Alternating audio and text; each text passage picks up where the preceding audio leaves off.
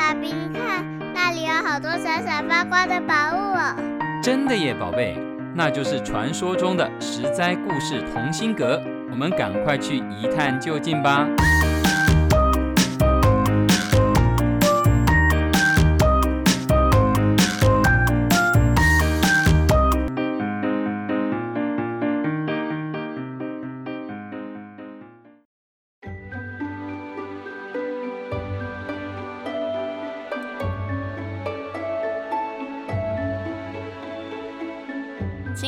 小朋友们，我是帮故事加点风味，不会太甜，也不会太淡的微糖姐姐。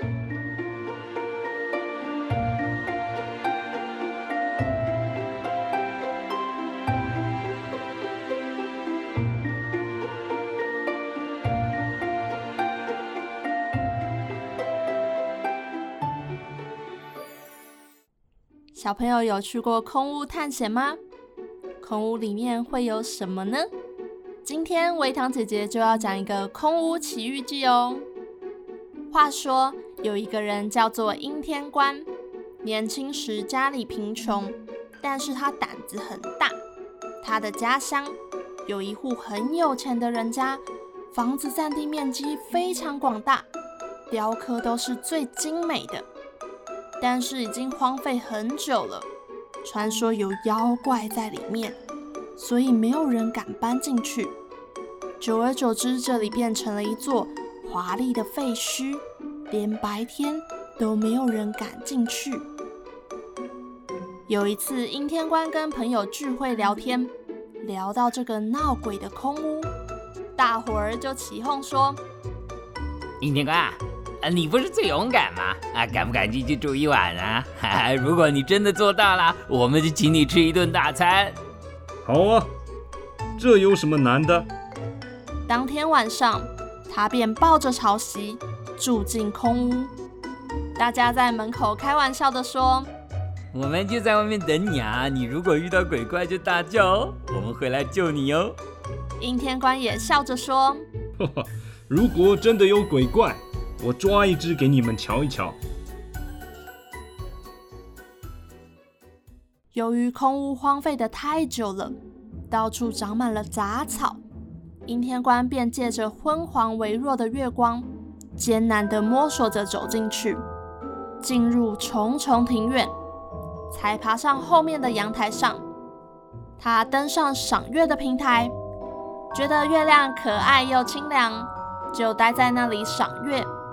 坐了很久都没有什么事情发生，他心想：闹鬼根本就是大家想象出来的嘛。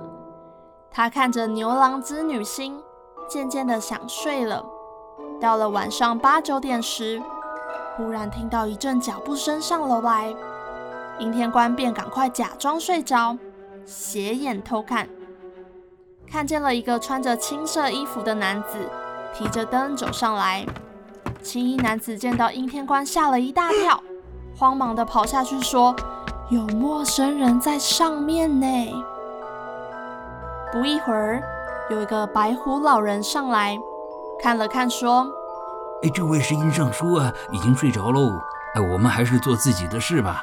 啊，他为人洒脱，应该不会责怪我们的。”于是人越来越多，声音越来越大。不一会儿。楼上就被布置得金碧辉煌、美轮美奂。这时，阴天官故意咳嗽，假装醒来。白虎老人上来说：“我我有一个女儿，刚好今天出嫁。哎呀，不好意思吵醒您，请别见怪啊。”阴天官看着白虎老人，原来是只狐狸仙呐、啊，于是不慌不忙地说道：“哎呀。”不知道今天是您女儿的大喜之日，都没有准备礼物，真不好意思。哎呦，不要这么说，您肯来观礼，就足以镇压群魔不来捣蛋，已经是我们的大福气了。来，一起喝一杯吧，这是我们的荣幸啊。阴天官听了，很开心的答应了。一进去，整个大厅的摆设都很华丽。有一个大概四十岁、珠光宝气的贵妇出来拜见，原来是狐仙老人的太太。阴天官赶忙行礼。这时一阵声响，有人大声地说：“人来啦！”老人和阴天官都过去看，只见一群人提着灯笼，引领新郎入内。新郎看起来大约十七八岁，长得英俊潇洒。老人让他先拜见阴天官，阴天官也回拜了。之后，大家依着地位入座。宴会开始，美女跳着曼妙的舞姿，还有美酒佳肴，热气蒸腾，玉碗金杯，奢华到了极处。喝酒喝了几回合，老人问。新娘子呢？怎么还不出来？便命仆人去请。仆人进去后久久不出，老人便亲自去吹，这才把新娘子带出来。只见众人簇拥着新娘子，新娘子带着许多美玉，互相敲击，发出清脆悦耳的声音，身上散发浓郁的香气。老人命他拜见众人之后。他害羞地坐在母亲旁边，阴天官偷偷看他，只见他眉毛像远山，有樱桃小嘴，是个绝世的美女。老人取出纯金大酒杯宴客，一个杯子可装数斗酒，阴天官便偷偷地把杯子藏在了袖子里，假装喝醉了，倒头就睡。过不久，新郎告辞。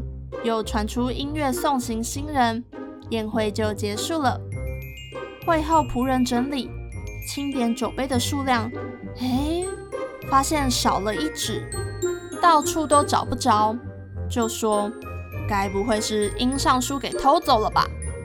老人骂道：“闭嘴，别让客人听到啊！”后来等到大家的声音都消失了，阴天官才起身看看四周。哪里还有明亮的灯火、华丽的酒席呢？刚刚发生狐狸仙嫁女儿的事情，就像一场梦一样，只留下淡淡的脂粉香气与酒香飘散在空气中。天微微亮，阴天官才离开，袖子里还藏着他偷来的杯子。朋友们见了阴天官，都怀疑他是不是昨天偷偷溜走啦。等到天快亮，才溜进屋子里走出来。哈哈，阴天官便把金杯拿出来做证明，自己真的有住一晚，而且有奇幻的遭遇。大家听了很惊讶，不可置信。但是金杯又不是随便贫穷人家会有的东西，这才相信阴天官的遭遇是真的。后来阴天官考中进士，在肥丘任官。有一个代代富有的朱先生请客时，命令仆人取出大杯子来宴客。仆人进去后，出来在朱先生的耳边讲了几句话。朱先生很生气，一会儿取出大金杯请客人喝酒。阴天官仔细看，嘿，发现这个杯子的样式、花纹与他从前在空屋拿的金杯是一模一样，很疑惑。便问这个杯子的由来。朱先生说：“这是我过世的父亲以前在京城做官时，请良将特别定制的，是我家的传家宝，专用宴请贵客。本来有八个，现在只剩下七个。我以为是家里人偷拿的，但是箱子与十年前一样。”没人动过，真是奇了。阴天官说：“金杯像成仙一样不见了，然而家传宝物不可丢失。我这儿有一个类似的杯子，姑且拿来凑数吧。”会后便请大家到他家，当着众人的面拿出金杯，果然就是遗失的那一个。主人细细检查，实在是不可思议。问他怎么来的，阴天官一五一十地将当年的奇遇说出，大家才知道，就算距离千里远，狐狸依旧可以隔空取来，可是终究不敢留下这些东西。故事说完了，这个故事出自于清朝小说《聊斋志异》，作者将狐狸一家子描写得活灵活现，给人神秘而艳丽的形象，角色刻画的相当成功。那今天的故事就分享到这边，我是维糖姐姐，我们下个故事再见喽。以上由实在实在网络教育学院制作播出。